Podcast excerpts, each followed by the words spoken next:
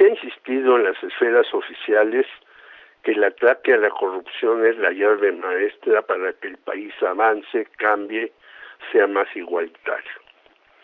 Dos analistas de la realidad mexicana, Viri Ríos en su libro No es normal, el juego oculto que alimenta la desigualdad mexicana y cómo cambiarlo, y el antropólogo Javier Guerrero, en Periodistas Unidos, no están completamente de acuerdo con ello y hacen reflexiones que debemos aquilatar para entender que la desigualdad mexicana tiene raíces muy profundas. Además, los emblemáticos casos de Emilio Lozoya, que logró su octava suspensión para juzgarlo por los casos de agronitrogenados y Odebrecht, es una muestra que la justicia está en mejor postor.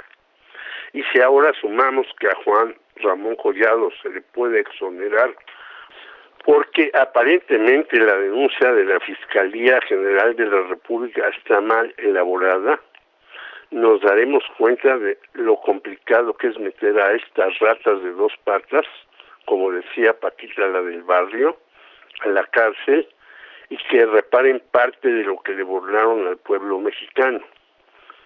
Javier Guerrero dice que la corrupción tiene sus raíces en la colonia, donde el saqueo de las autoridades y la componenda de los de abajo para evitar ser sancionados o encarcelados, hoy más del 70% de los que están en prisión no saben por qué y no se les sentencia, es algo que llevará mucho tiempo resolver, ya que estamos ante un problema de alcances inimaginables.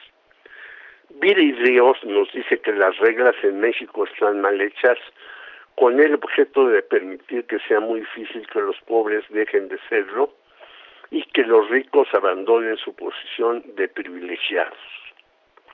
Añade, las empresas mexicanas tienen mayores ganancias superiores a las del resto del mundo pese a ofrecer productos similares Ello ha venido sucediendo en los pasados 35 años.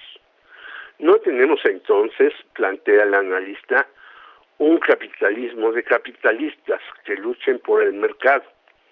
Más bien, como han señalado varios autores, es un capitalismo de compadres, quienes se dan concesiones y se reparten el pastel. Véanse los casos de los Alemán y Azcárraga con Televisa, el de Salinas Pliego y TV Azteca con Raúl Salinas y el de Carlos Slim Elú y Telmex y los Sanborns, donde está metida la ex esposa de Carlos Salinas de Cortali, Cecilia Ocelli, apunta este reportero. Billy pone otro asunto de gran importancia en el tapete de la discusión, para ella no es necesario que los ricos manden sus capitales a las Bahamas u otros países fiscales, salvo en casos de lavado de dinero. Teniendo un contador inteligente y astuto, estos ricachos logran pagar pocos impuestos, incluso menos que los trabajadores cautivos y los pequeños empresarios. Por eso ha sido tan combatida la doctora Raquel Buenrostro del sistema de administración tributario, ya que ha podido rescatar cientos de miles de millones de pesos que los consorcios no declaraban o incluso les regresaban hasta con intereses mayúsculos, algo que logró estando en el Senado, pero litigando en tribunales el bocón del puro Diego Fernández de Ceballos, con jugos del valle y otros negocios. Muestra evidente que muchos legisladores sirven más a los hombres del dinero que a la sociedad que los elige, o sea, una democracia facciosa. Solo demandando a la clase política que cumpla sus ofertas y campaña, podemos hacer que el país avance y no como ahora se encuentre estancado.